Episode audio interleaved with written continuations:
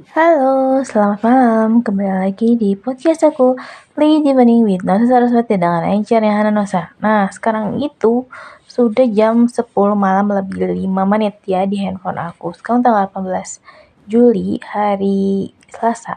Besok itu tanggal 19 Juli 2023 dan di sini itu libur uh, hari apa ya? Tahun baru Hijriah kalau nggak salah ya. Tahun baru Hijriah tahun baru apa ya? Pokoknya tahun baru Islam aja ya. Dan buat aku tuh aku libur lah ya. Jadi uh, bikin podcast. Tapi kadang suka bingung sih aku mau ngisi apa podcast aku ini gitu. Oh iya nih ada yang terbaru.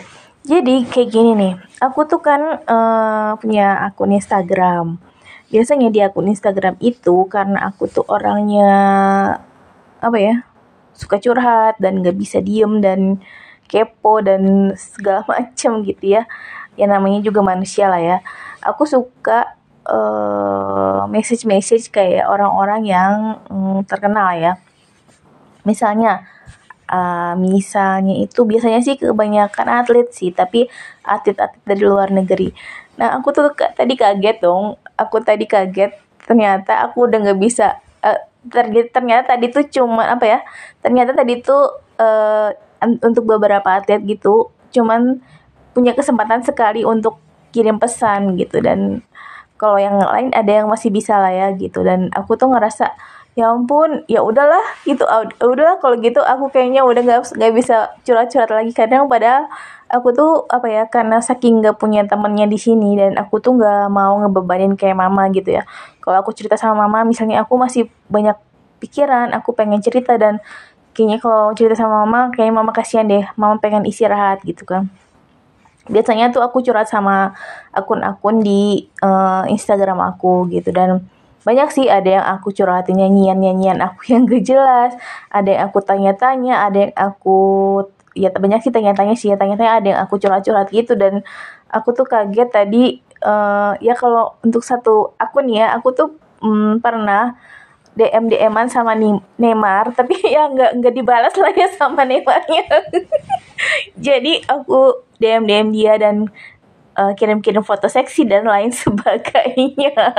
Dan ya nggak apa-apa sih ya karena Neymar kan termasuk atlet yang baik ya. Kalau kamu lihat Neymar ya dia termasuk atlet yang positif yang baik yang benar-benar apa ya kayaknya uh, warm gitu warm gitu ya dan kalau kayak Neymar gitu kan memang terakhir dia sakit apa nih kena cedera kan yang bikin dia beberapa bulan gak bisa main dan harus rehabilitasi uh, apa rehabilitasi kondisinya supaya dia bisa kembali masuk ke tim yang terserah mana aja sih buat aku ya. Tapi kalau dia suka ya apa pun timnya dan dia bisa bisa kembali lagi uh, menjadi atlet yang baik gitu jadi salah satu atlet yang aku DM DM itu Neymar. Dan sebenarnya Neymar kan orang Brazil ya. Neymar tuh orang Brazil dan mungkin dia ngerti sih bahasa Inggris dan bahasa Inggris aku juga kan pas-pasan gak terlalu lebay gitu. Jadi aku uh, terakhir sih aku kirim foto-foto seksi gitu ya. Nggak apa-apa kan ya? Nggak apa-apa kali ya. Tapi sekarang gak tau ya masih bisa enggak jadi untuk beberapa atlet itu udah nggak bisa. Cuman uh, terakhir kalinya tadi pas aku bikin dan ya beberapa atlet yang lain juga ada yang aku kirim foto seksi sih. Nggaknya nggaknya Neymar aja.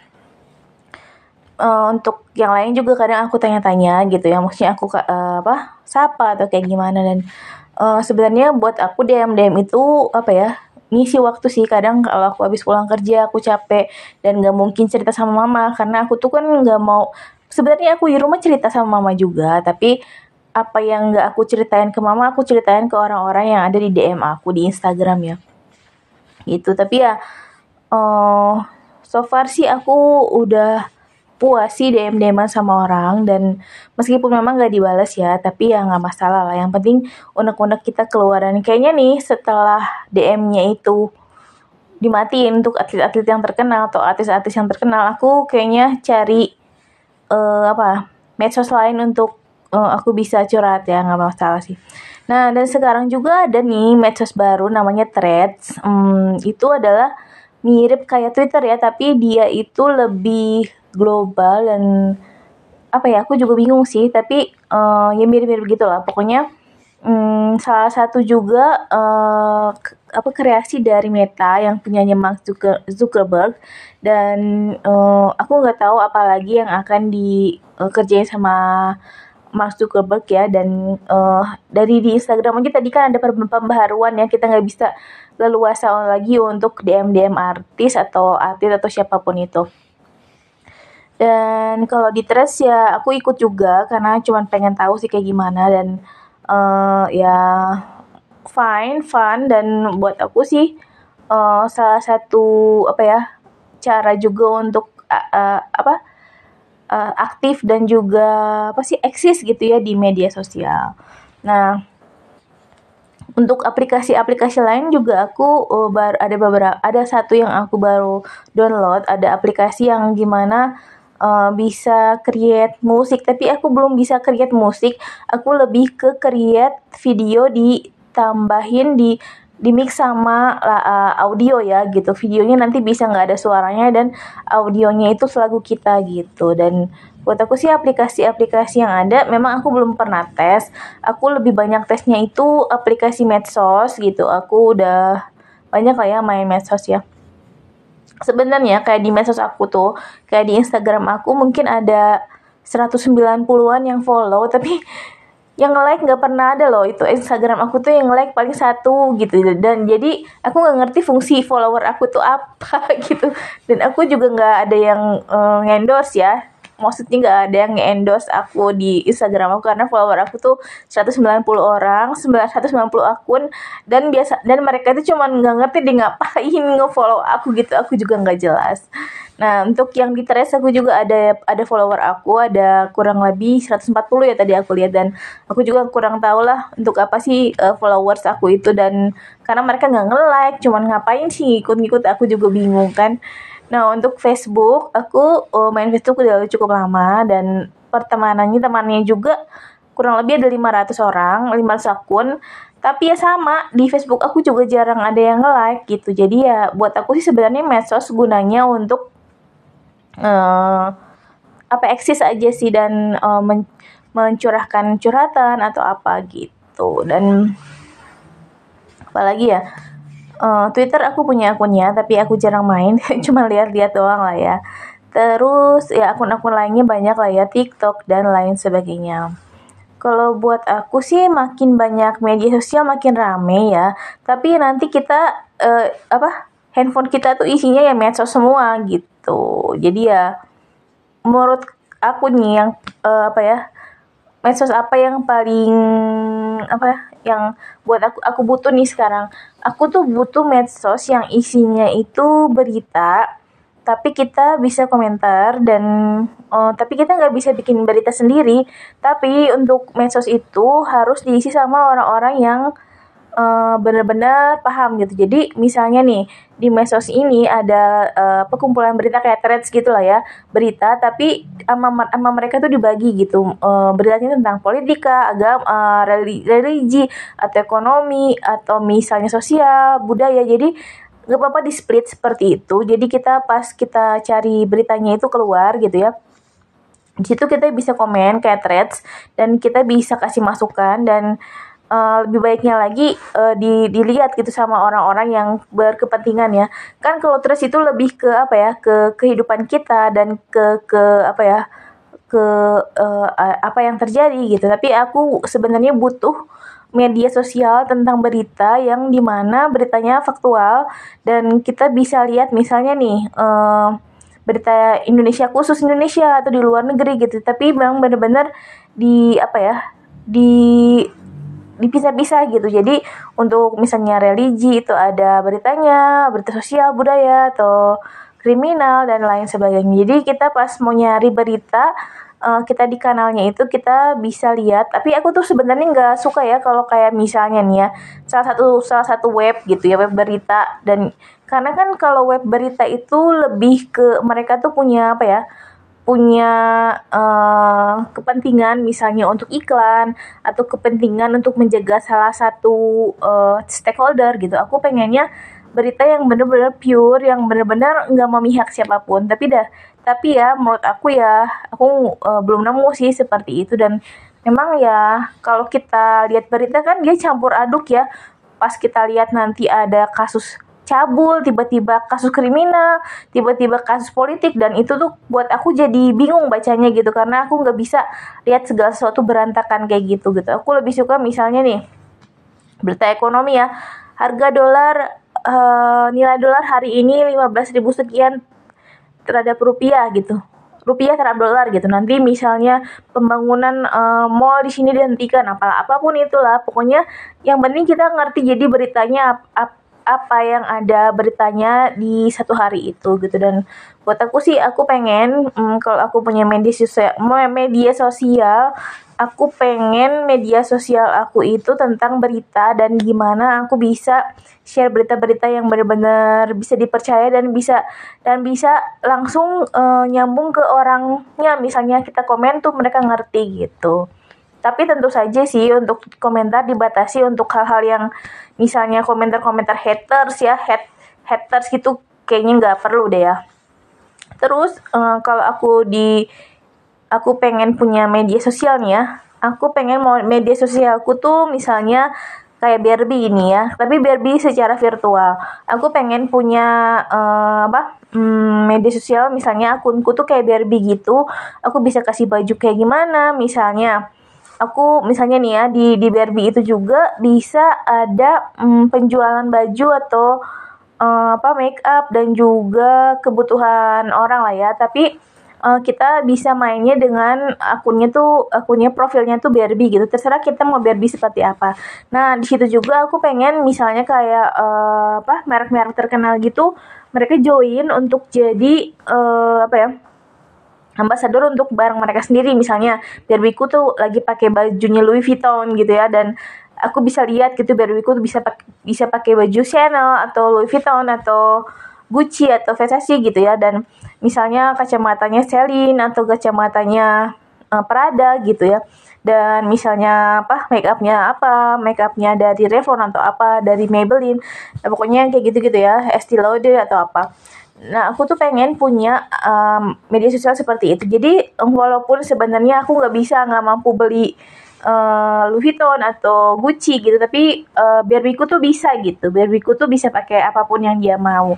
Aku pengen seperti itu. Jadi, misalnya akunnya uh, tentang Barbie Barbie gitu. Uh, misalnya aku uh, punya ber, uh, akun ber, aku, akun aku Barbie-nya maksimal misalnya 5 gitu. Aku bisa show off 5 Barbie sekaligus atau satu-satu aja gitu dan uh, Barbie-nya bisa dari kecil dari bayi sampai uh, umur 70-an lah ya gitu. Jadi sih pengen kayak gitu lucu juga ya. Terus aku juga pengen punya akun medsos misalnya tentang sepatu nih. Karena sepatu itu sebenarnya hal yang umum ya, tapi kadang kita tuh uh, beli sepatu tuh sebenarnya apa ya custom ya bukan custom sih sesuai apa yang di sesuai apa yang di um, uh, diberikan oleh pasar gitu. Aku pengen punya akun di mana akun aku itu adalah create shoes gitu. Jadi kita bisa ngebuat sepatu seperti sedemikian rupa sesuai dengan keinginan kita, tapi gambar-gambar doang gitu. Jadi sebenarnya nggak akan mungkin jadi nyata juga nggak masalah. Tapi kalaupun ada kerjasama dengan uh, pihak lain yang bisa membuat uh, uh, apa gambar kita desain kita nyata sih nggak masalah sih. Tapi aku pengen banget punya kayak uh, medsos gitu tentang sepatu gitu khusus tentang sepatu. Jadi sepatunya bisa sepatu olahraga sepatu balet sepatu lari sepatu sepatu kerja atau sandal gitu. Jadi kita kita punya template di mana kita bisa bikin uh, sepatu-sepatu keinginan kita. Meskipun gak nyata tapi kan seenggaknya desainnya kita bisa punya lah ya gitu. Dan kayak sepatu tuh aku tuh sebenarnya uh, agak cukup bosan ya sama sepatu yang ada gitu. Dan uh, aku tuh rada kesal gitu kenapa Nike selalu punya gambar centang di sepatunya gitu. Kapan sih Nike berubah gambar centang jadi bintang atau apa ya? Karena buat aku tuh uh, kayak gitu tuh udah apa ya? Um, udah ketinggalan zaman lah ya. Dan kapan Adidas? Adidas kan kalau bikin uh, merek kan dia garis miring tiga gitu kan kalau enggak empat ya tiga ya gitu kapan dia berubah jadi polkadot banyak gitu dan kata aku sih mereka kan sebenarnya kalau punya punya merek gitu mereka udah uh, paten ya. Itu kalau bentuknya seperti ini punya dia gitu. Bentuknya seperti ini buat punya dia. Tapi terserah sih. Cuman aku tuh pengen punya sepatu. Misalnya aku pengen punya sepatu Nike tapi aku nggak pengen ada centangnya. Gimana mereka ganti dengan bintang atau gimana? Nah buat aku sih gitu sih. Karena uh, buat aku sepatu-sepatu sekarang itu sudah old school dan nggak uh, ada pembaruan sih karena um, mereka tuh kan pegang merek lah ya.